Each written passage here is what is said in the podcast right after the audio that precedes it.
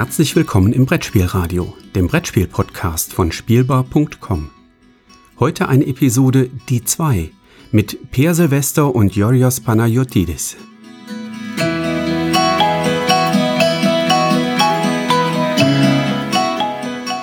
Herzlich willkommen zu einer neuen Folge von Die 2 aus dem Lostopf. Heute sprechen wir über zwei Spiele aus unseren Spielesammlungen, die wir zwei zufällig aus unseren eben erwähnten Spielesammlungen gezogen haben. Und wir, das sind zum einen ich, Jodros Panagiotis, und natürlich der Mann, der eine eigene Spielesammlung hat, Per Silvester. Hallo Per.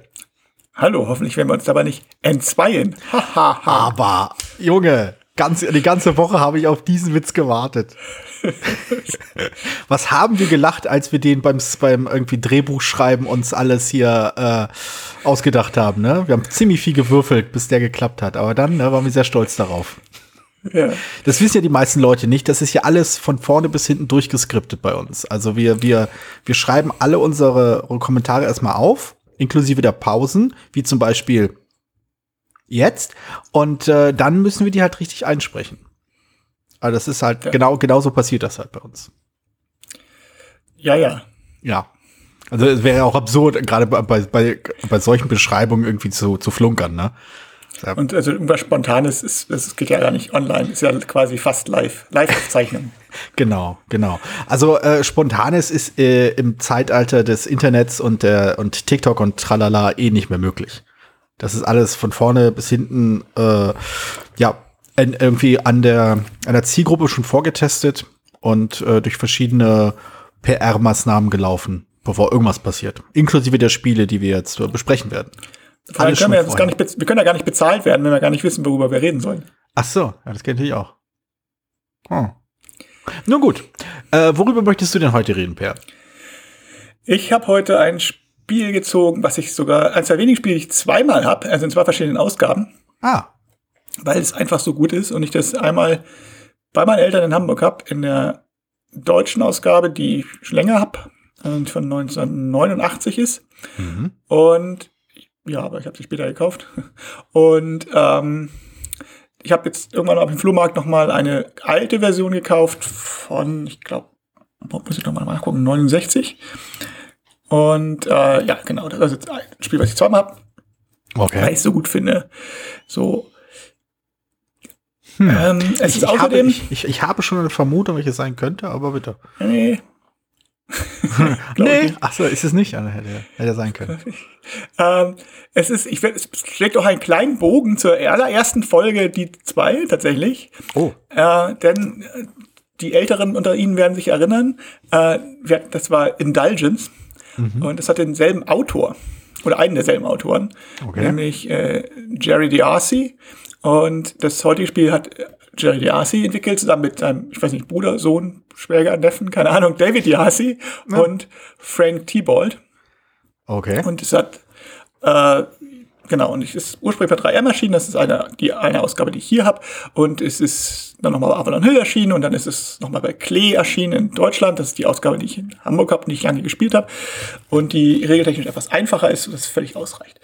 So, und ähm, es ist ein Spiel, ich hatte ja schon über Rennspiele gesprochen und gesagt, ich brauche für brauche eine bestimmte Art Anzahl von Rennspielen und mhm. für, je nach Spielzeit und so und je nach Sportart. Und ich habe dieses Spiel vergessen, obwohl es auch ein ganz klassisches Rennspiel ist, weil es einfach, ich weiß gar nicht warum, wahrscheinlich weil es das einzige Segelrennspiel ist, was ich brauche. Ein Segelrennspiel, okay. Es ist nämlich Regatta und ich habe äh, ich weiß nicht, viele Leute wissen es wahrscheinlich gar nicht. Ich habe früher gesegelt in den 90er Jahren. Jedes Wochenende eigentlich im Sommer. Ich war jetzt mehr Tourensegler als Regattasegler, bin aber auch die eine oder andere Regatta gesegelt. Und äh, dieses Spiel habe ich damals halt auch gekauft und ähm, viel gespielt. Und es ist halt so eine, ein, also regeltechnisch einfache, aber thematische Umsetzung, dass ich nie auch nur überlegt habe, selber mal ein Regattaspiel zu machen, weil es einfach hier schon perfekt umgesetzt ist aus meinen Augen. Okay. Also, äh, ja, also wie der Name schon sagt, Regatta. Jeder Spieler spielt ein Boot und muss als erster ins Ziel fahren. Also ganz einfach. Und die, anders, also es gibt einige Regattaspiele, die halt total abstrakt sind und einige, die auch wirklich das nur als Thema benutzen. Aber hier ist es tatsächlich, man legt einen Kurs fest vorher mit ein paar Bojen Mhm. Bei der amerikanischen Ausgabe gibt es tatsächlich auch nur Wasser auf dem Plan. Bei der Klee-Ausgabe ist eine Insel mittendrin, was ein bisschen albern ist. Weil normalerweise keine Regatta, also, aber gut, macht ist halt ein bisschen einfacher, dadurch ein bisschen familienfreundlicher vielleicht.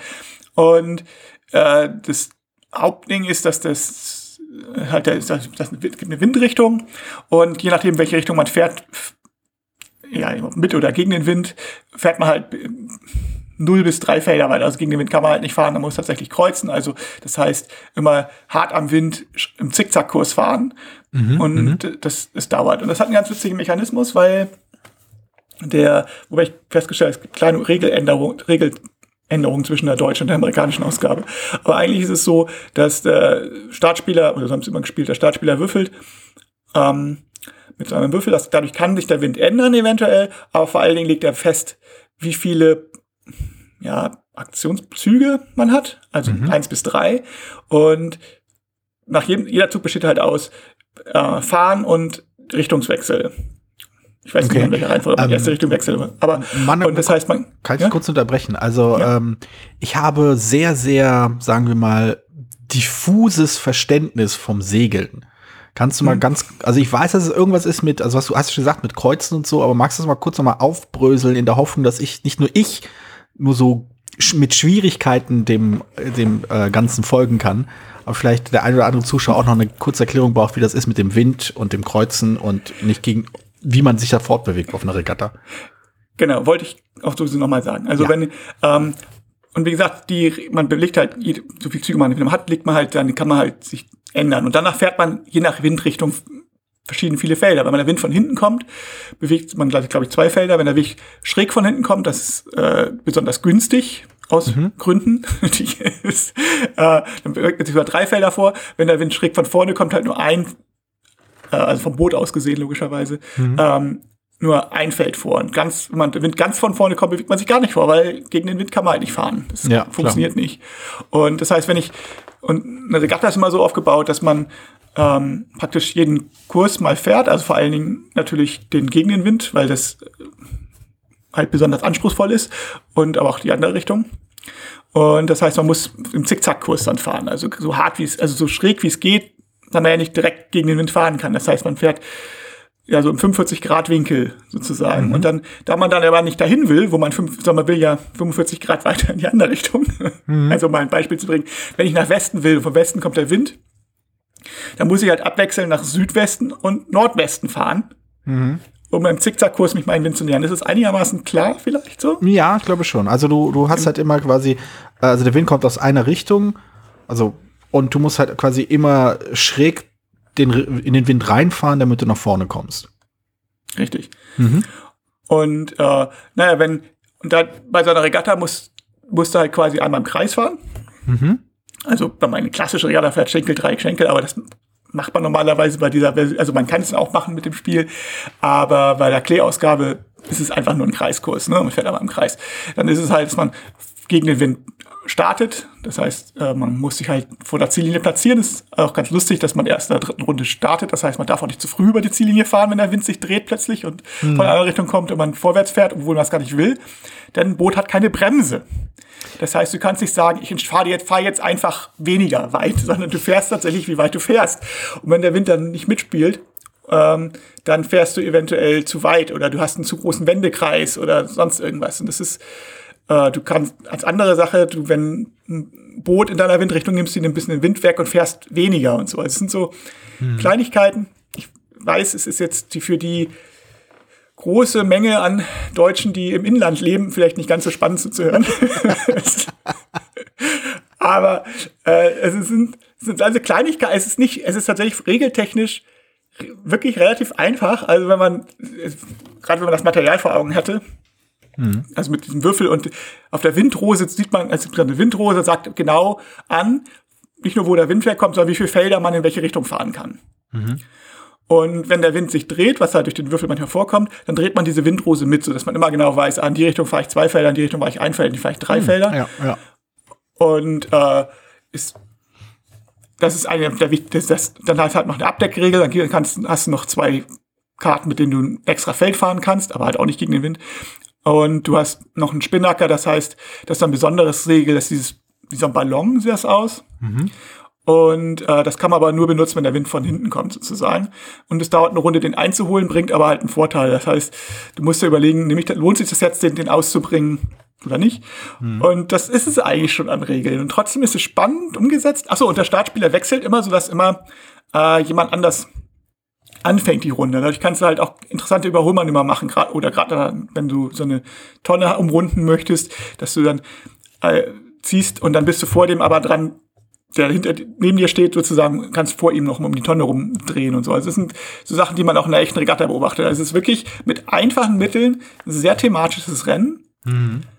Aber es ist halt Regatta. Und ich habe die Erfahrung tatsächlich gemacht, wie gesagt, ich habe vor viel gesegelt. Ich habe natürlich im Winter segelt man ja nicht so viel auf der Elbe, also gar nicht. Und äh, da haben wir dann oft Spieleabenden gemacht und da habe ich das so oft mitgehabt.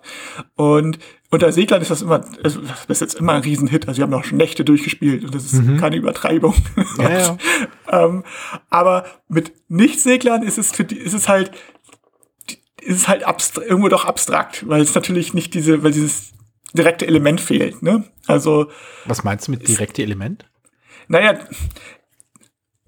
wenn, wenn, ich, auf, wenn ich als Segler dann, dann Regatta spiele, weiß ich genau, also weiß ich, okay, der Wind kommt jetzt von da und ich habe direkt ein Bild vor Augen, wie das aussieht und warum das, warum ich so mhm. fahre, wie ich fahre. Mhm, mh. Wenn ich das nie gemacht habe, ist es eine Regel. Mhm, ja. Also dann ist es eine Regel, ich fahre in diese Richtung zwei Felder, weil das Spiel das so sagt.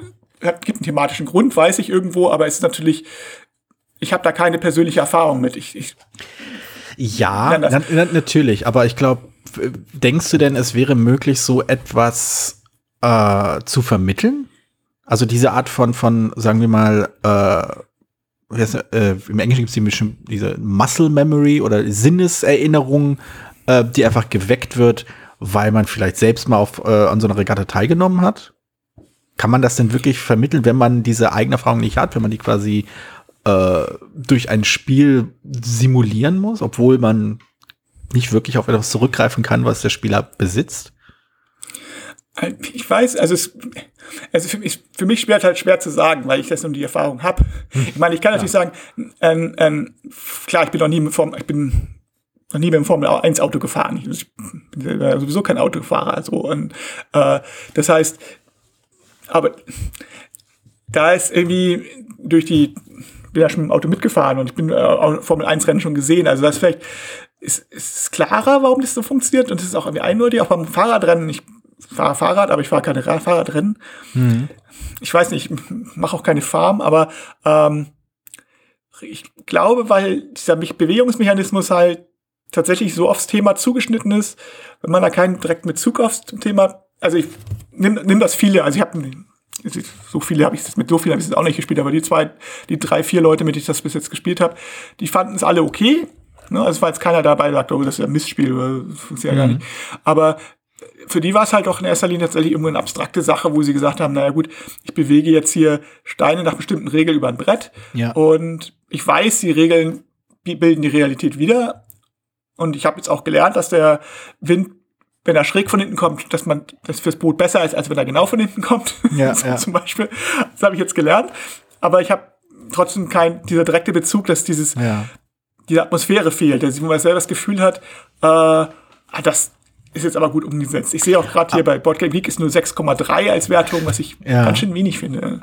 Aber das erinnert mich interessant. Ich hatte so eine ähnliche Erfahrung, also noch vergleichbare Erfahrung, allerdings mit etwas noch äh, irrealerem. Äh, ich hatte mal, ich das, das, das äh, Game of Thrones Brettspiel war mal in meinem Besitz. Ähm, und das war der Grund, weshalb ich mich überhaupt mal näher mit, dem, mit den Büchern auseinandergesetzt habe. Und ich habe eine interessante Erfahrung gemacht. Also nachdem ich, ich hatte das Spiel einmal gespielt, da kam man, sich verschiedene Orte vor. Ich dachte so, aha, hm, was auch immer. Ähm, das waren halt einfach nur irgendwelche abstrakten Namen, so irgendwelche Begriffe auf dem, auf dem Spielbrett.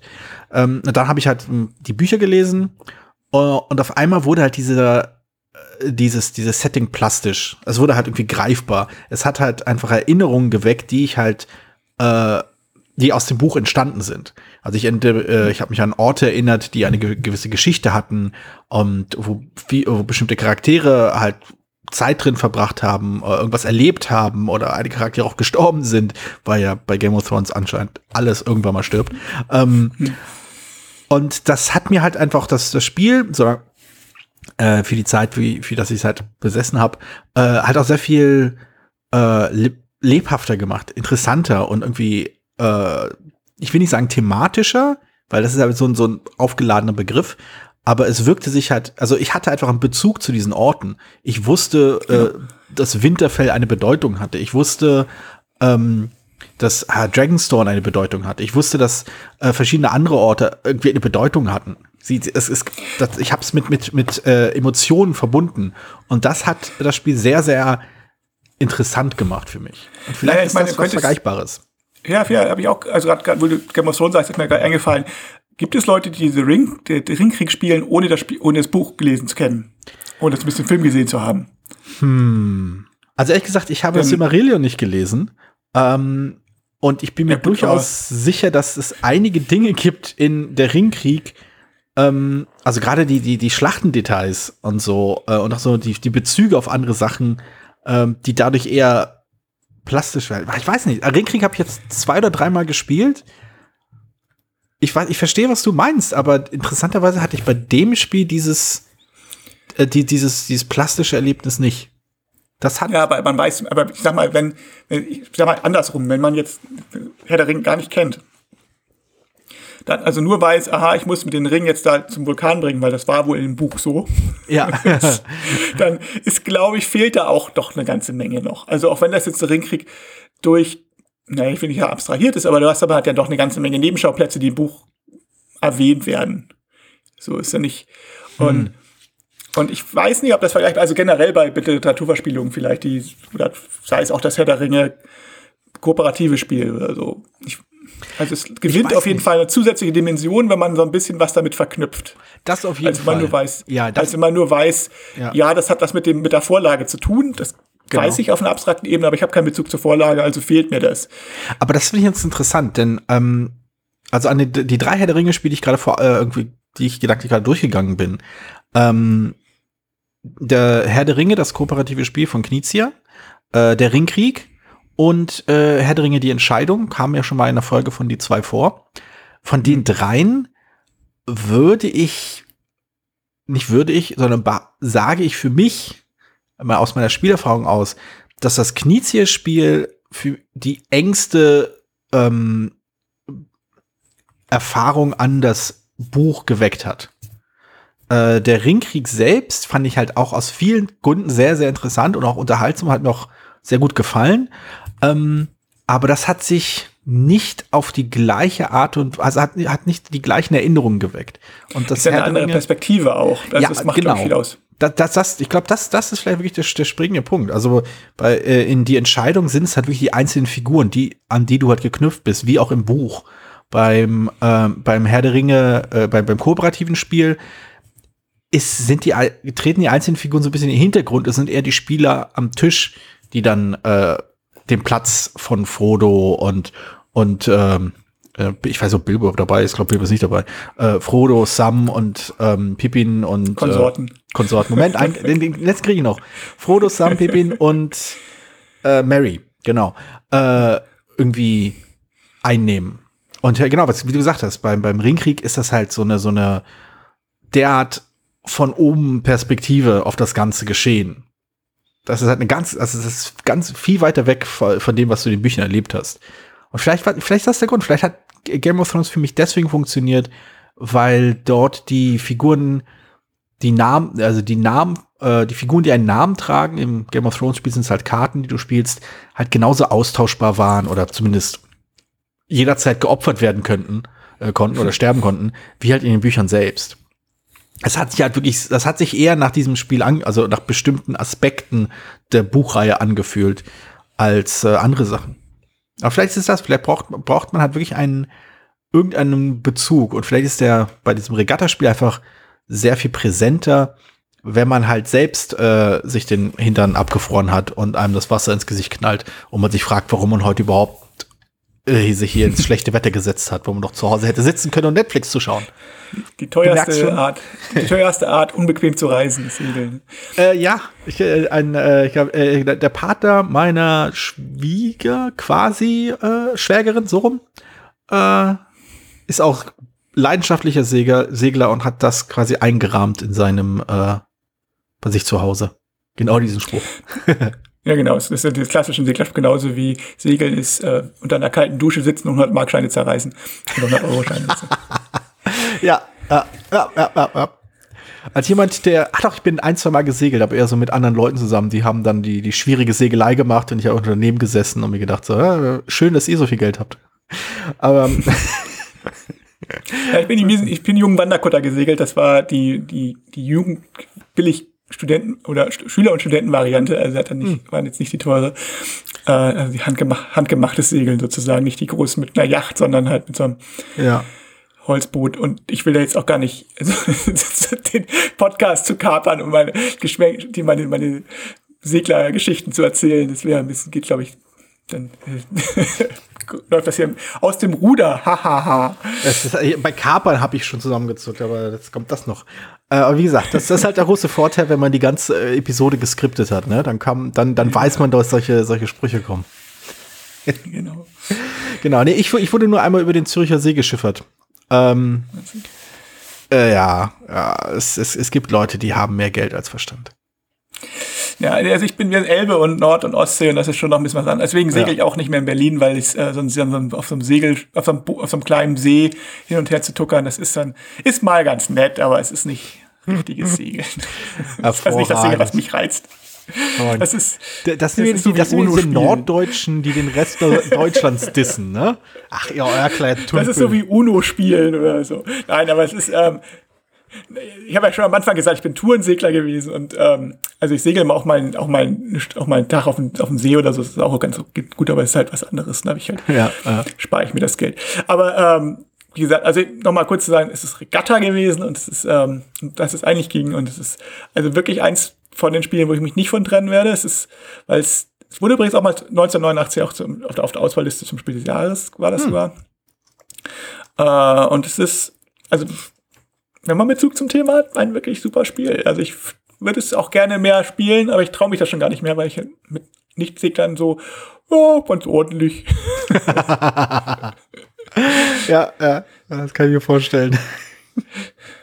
äh, ja, also äh, das, das ist eine hervorragende Überleitung, äh, von wegen ganz ordentlich. Also gerade was so das, das, das, äh, die persönliche Erfahrung angeht, die, äh, die man gemacht haben muss, damit das Spiel irgendwie lebendiger wird und plastischer wird und halt einfach echter wirkt und man sich daran erfreuen kann, äh, wie gut es regeltechnisch umgesetzt ist. Das trifft ähm, zu 104 Prozent auch auf mein Spiel zu äh, indem man, äh, also es ist eins der wenigen äh, Teamspiele, die äh, es gibt, also wo Teams gegeneinander antreten. Ähm, und in dem man halt gut zusammenarbeiten muss. Äh, denn es geht hier um, äh, um halt äh, Konflikte, wie sie vielleicht jeder von uns kennt. Man ist äh, mit bis zu vier Leuten äh, auf einer Brücke und, muss äh, das Raumschiff eines äh, gegnerischen Teams in die Luft jagen. Das ist halt, ne? Es ist quasi realistisch bis dort hinaus. Äh, es, es ist eins der lustigen Spiele, von denen es mehrere Ableger gibt und ich glaube, das ist äh, es, ich finde nicht, dass es der beste Ableger der Reihe ist. Ich glaube, dass, dass das Urspiel ist da noch ein Tick besser, aber es ist auf jeden Fall ein sehr ähm, emotionsauslösendes äh, Spiel. Und es handelt sich um Space Cadets Dice Duel. Ein Spiel, in dem äh, zwei Teams mit ihrem Raumschiff über einen äh, Spielplan äh, brettern und versuchen, das jeweils gegnerische Team in die Luft zu sprengen mit Torpedos. Und ähm, wie heißt und Waffensystemen und irgendwie Zielmechanismen, äh, mit denen man irgendwie ein, ein Weapons Lock, wie das heißt. Ich habe so lange nicht mehr genau. Star Trek auf Deutsch geschaut. Ich habe keine Ahnung, was, was, was die da auf Deutsch sagen. Hurra, stellen Sie den Phaser auf Treffen. genau, genau das. Ähm, genau, also die Nähe zu Star Trek ist äh, da, aber sie ist ein klein wenig abgeschwächt, beziehungsweise es ist eine gewisse es ist, sagen wir mal, ein gewisser Aspekt von Star Trek, den viele Star Trek-Fans, so zumindest mein Eindruck, nicht unbedingt für den Mittelpunkt des Ganzen halten, aber durchaus Gefallen daran finden können. Und zwar halt diese Raumschlachten, die, äh, in denen halt Schiffe aufeinander quer, kreuz und quer durch die, durch den Raum fliegen, äh, und dann halt mit Photonentorpedos aufeinander äh, schießen, die dann irgendwo landen oder nicht landen oder daneben gehen oder was auch immer.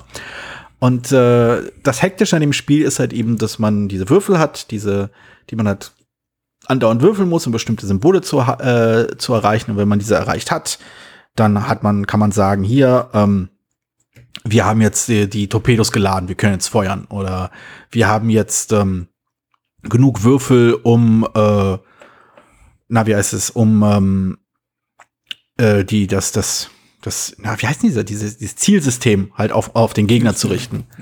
Ähm, und dann gibt's halt noch äh, Bewegungswürfel, damit man überhaupt sein Schiff bewegen kann. Und als Kapitän muss man halt schauen, wem man bestimmte Würfel gibt, wie man, welche Station man mit Energie versorgt, damit dieser Spieler, der halt eine bestimmte Station einnimmt, äh, mit einer entsprechenden Anzahl an Würfeln selbst würfeln darf. Wenn ich also zum Beispiel möchte, dass die Photon-Torpedos geladen werden, dann äh, muss ich so viele Energiewürfel, wie ich halt äh, entbehren kann, äh, dem, dem Waffenoffizier geben, der dann so viele Würfel würfelt und wenn die richtige Kombination an äh, Würfelergebnissen da ist, dann ist der Torpedo geladen und dann muss er noch entscheiden, ob er noch, ob er den äh, Vordertorpedo oder den Hintertorpedo geladen hat. Moment, Aft und Bug, keine Ahnung. Ähm, Heck und Bug. Ja, ja, vermutlich. Ich weiß gar nicht, ob es auf Deutsch draußen ist. Ich habe, glaube nur die englische Fassung hier.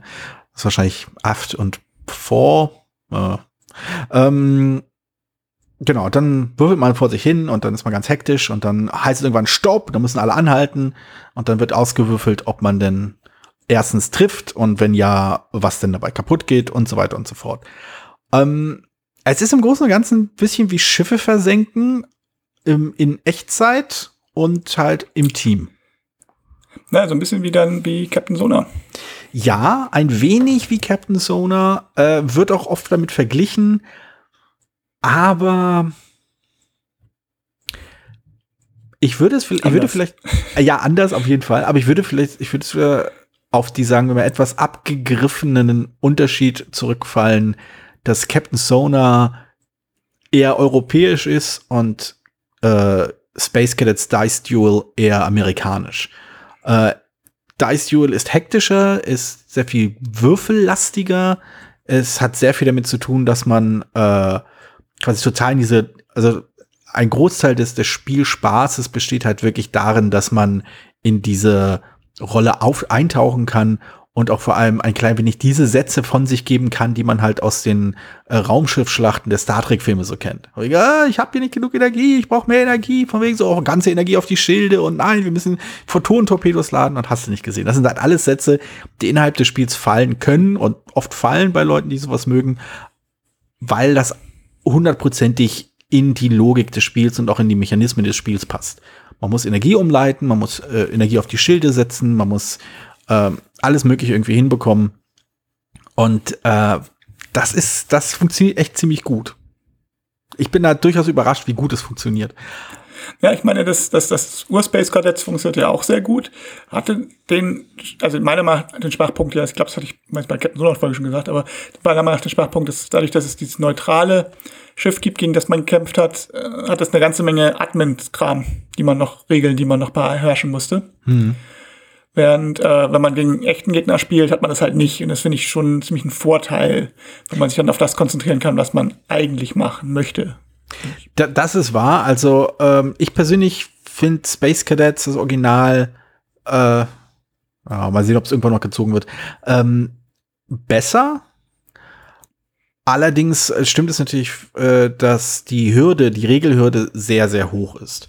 Wenn man es schafft, die also wenn du, wenn du halt jemanden hast oder mindestens, also mindestens eine Person am Tisch hast, die die Regeln im Griff hat, die die Regeln halt wirklich ähm, souverän vermitteln kann, einhalten kann, beachten kann und hast du nicht gesehen, dann, wenn das, wenn diese administrativen Aufgaben laufen, dann ist das Spiel super. Aber diesen Punkt zu erreichen, ja, ist, ist nicht einfach. Bedeutet halt. Ja, also ich will damit auch nicht gesagt haben, dass das Spiel schlecht ist. Also ich mag das Spiel auch sehr, aber ist, ich finde es halt eine Schwäche von dem Spiel. Also das ist halt eine Sache, weil es halt diese Hürde dadurch genau, aufbaut. Genau, diese Hürde ist halt wirklich ein Problem. Das, das stimmt. Das ist bei äh, Dice Duel geringer ausgefallen. Ähm, du, du, es ist halt, also was, was ich total spannend an dem Spiel finde und ich wüsste nicht, ob es ein anderes Spiel gibt, das das irgendwie so hinbekommt, ist dieses, ähm, dieses sehr, sehr rapide Auf und Ab äh, zwischen hektisch, hektisch würfeln, würfeln, machen und tun und dann bleibt alles stehen. Also alle halten an, wenn jemand, wenn einer äh, der Kapitäne halt Feuer schreit. Ähm, dann darf erstmal niemand weiter würfeln. Und dann wird erstmal aus, damit, dann gibt's halt einen kurzen Verschlau, also gibt's parallel eine Verschnaufpause, weil die Hektik erstmal raus ist, aber gleichzeitig einen großen Spannungsmoment, weil man schauen muss, ob äh, das gegnerische Schiff getroffen wird oder nicht, oder ob man selbst getroffen wird oder nicht und wie schlimm. Und äh, das ist total faszinierend zu sehen, wie diese Spannungskurve halt, also wie es halt eben total zittrig und und und und äh, panisch ist und dann plötzlich anhält, ganz ganz viel Spannung hat, diese Spannung sich dann entlädt. Also in der Regel jubelt dann immer eine äh, eine Seite des Tisches und dann äh, geht's wieder geht's wieder weiter mit der Hektik. Und das ist halt äh, eine wirklich faszinierende Dynamik. Und ich glaube, es gibt wirklich nicht viele Spiele, die das so hinbekommen. Also selbst Captain Sona ist ja interessanterweise oft ziemlich, ist auch sehr angespannt und auch stellenweise etwas hektischer, aber eben nicht in der Intensität. Du hast halt eher diesen Druck, du hast halt eben diese, dieses, äh, von wegen, wo sind die jetzt? Oder wegen, man, man wird so ein bisschen unruhig, weil man nicht weiß, wo der Gegner ist. Man hat halt so, man, man tastet sich so ins Dunkel und äh, der Funker versucht rauszuregen, ah, was haben die jetzt gesagt? Rechts oder links? Wo wollen die jetzt langfahren?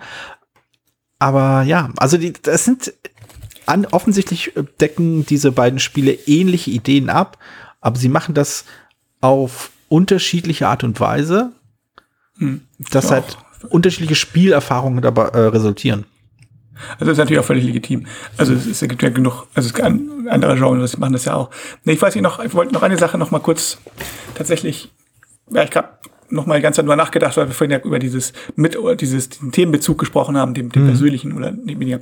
Und ich glaube, bei Space Cadets ist also diese Star Trek oder Star Wars, aber eher in erster Linie Star Trek Bezug, ist glaube ich deswegen wen, weniger problematisch, weil der so, das so bekannt ist, dass mhm. jeder zumindest grob weiß, wie es abläuft. Also klar, wenn jetzt man keinen, überhaupt keinen Bezug zu Science Fiction hat und sagt, Science Fiction mag man prinzipiell nicht, dann wird er wahrscheinlich auch Space Cadet sagen, aber so, ja. Äh, aber, aber das ist ein Sonderfall. Also von dieses, dieser persönliche Bezug ist dann, dadurch halt, dass es halt dieses sehr Popkulturthema gewählt hat, hm. glaube ich, kein Problem. Also ich, das mag vielleicht, ohne es jetzt das, hat das, ohne dass es irgendwas mit Space Cadet zu tun hat, wäre auch der Grund sein, äh, dass, dass ja so viele Themen halt immer gleich, immer gleich rekrutiert werden, wie, weil das Themen sind, wo jeder irgendwie mittlerweile genug weiß, mhm.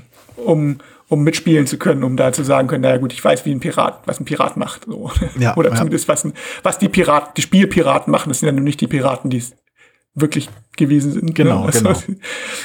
nee, man kann, man kann sich darunter was vorstellen, auf jeden Fall. Und Space Cadets Dice Duel ist halt eben, also wer es halt noch kennt, ist halt Star Trek 2, äh, die Rache des Khan. Das ist die, die große Schlacht äh, im Nebel.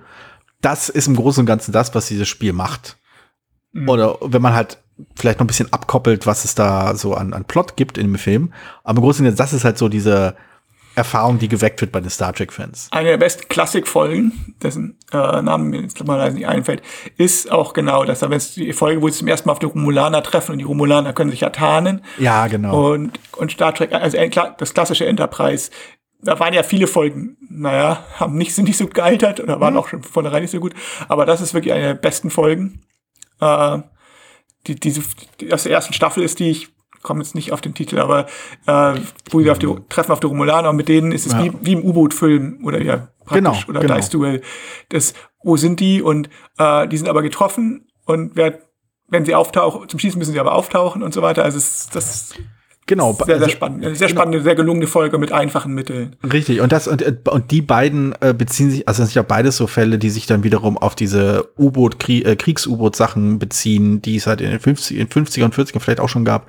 Ähm, das sind alles so dieser, diese sehr, sehr äh, grundlegenden Konflikte, die man so dra dramat dramatisch in einer Geschichte darstellen kann und in dem Fall auch schön in einem Spiel äh, abbilden kann. Du hast halt klare Ziele, von wegen, das ist dein Gegner, aber der bleibt natürlich nicht still stehen, der versucht dich auch irgendwie umzuhauen. Und du hast gleich halt ein Team, du hast halt andere Leute, mit denen du was machen kannst, du bist nicht auf dich alleine gestellt, diese Dynamik funktioniert halt richtig gut. Und äh, ja, und bei Dice Duel hast du halt vor allem diese Hektik drin, weil jeder, sobald, äh, sobald die Energie da ist, fängt man halt an, wie beömmelt zu würfeln, in der Hoffnung, dass man dann diese Symbole bekommt, äh, die man braucht. Und äh, ja, weiß ich nicht. Also es, es, es hat, hat eine Spannung. Ja. Es hat eine gewisse Spannung. Es ist äh, vor allem es ist halt eine gewisse Spannung, die eben nicht über also ich will nicht, ich will, ich will Komplexität sagen, aber ich meine damit nicht, dass, die, dass es so viele Regeln gibt, weil es gibt durchaus einige Regeln bei dem Spiel. Aber es ist halt eben keine, keine Spannung, die daraus entsteht, dass du einen großen Überblick über ein, ein komplexes System hast mit verschiedenen Zusammenhängen. Wenn sich hier was dreht, wenn diese Kosten hier mehr werden, dann wird sich da, wird da irgendwie eine, eine Ressource äh, knapp oder was auch immer. Oder dann, ah, jetzt wird diese Strategie, der, der also mein Gegenspieler fährt jetzt diese Strategie, ich muss jetzt sofort irgendwie eine Alternative finden, denn er blockt mich sonst da vorne. Was ja halt auch spannend sein kann in einem Spiel, also diese sehr, sehr abstrakt strategische Sichtweise sondern es ist halt einfach ähm, dieses Aufeinanderprallen von sich gegenseitig ausschließenden Zielen und diese, diese, dieses unmittelbar, diese Intensität, das finde ich halt einzigartig. Ja, Spannung ist halt, also immer, schaffe ich es, bevor es der andere schafft. Das ist, ja, und das macht bei Echtzeit natürlich auch besonders spannend. Ja, genau, ja. genau. Ja, ja, das sind, äh, also ich finde, das sind zwei Spiele, die nicht besser hätten zusammenpassen können. Ja, auf jeden Fall. ja, das ist ja gut, ne? Also, das ist ein Zufallsprinzip. Das ist ein Zufallsprinzip, mit dem geskripteten Zufallsprinzip. Richtig, richtig. Alles, alles äh, ist ja schließlich ein Computer. Dann würde ich sagen, laut, laut Skript ist, haben wir nach, sollten wir nach 38 Minuten beenden. Genau, genau. Also ich glaube, wir, wir, wir schauen mal, wie viel von diesem Skript diesmal einhalten können und wie viel halt durch äh, die, die rausgestrittene, äh, rausgeschnittene ähm, Sprechpausen noch wegfällt. Okay. Und dann schauen wir einfach mal, äh, wie es vielleicht nächstes Mal weitergeht, mit äh, welchen zwei Spielen wir uns dann äh, diesmal darüber auslassen werden, wie plastisch und echt das alles wirkt.